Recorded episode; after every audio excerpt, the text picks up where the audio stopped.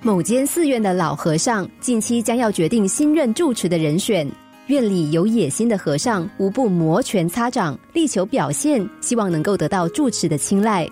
某天，老和尚突然交代弟子说：“寺里的柴火快不够用了，请你们渡过寺院附近的野溪，到对岸的山上，一人砍一捆柴回来吧。”弟子们听了，纷纷照办。只是来到溪边，大家却傻了眼。因为前几天才刚刚下过暴雨，溪里洪水翻腾，还夹着黄泥和石头，如果硬要过去，一定小命不保。弟子们没能完成师傅的吩咐，只好回到寺院，个个垂头丧气。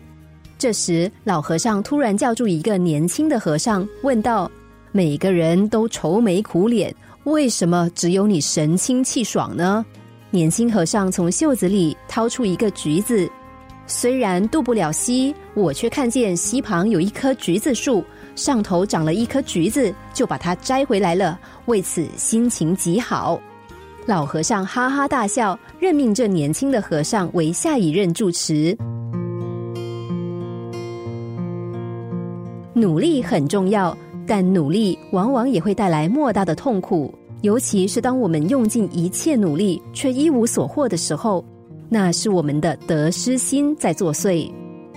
故事中的老和尚之所以欣赏年轻弟子，就在于他放下了我执，你我的我执着的执，我执。我知道努力的重要，我也愿意努力。但如果遇到努力也完成不了的事，我就放下，放下了，我就没有烦恼。放下执着，就能得到意料之外的快乐。你的目标是什么呢？继续努力，放下执着，如此一来，我们就能学会山不转路转。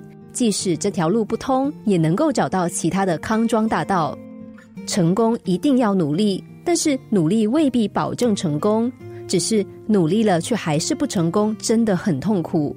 凡事尽力就好，唯有放下得失，放下执着，我们才可以活得尽兴，找到生命的精彩。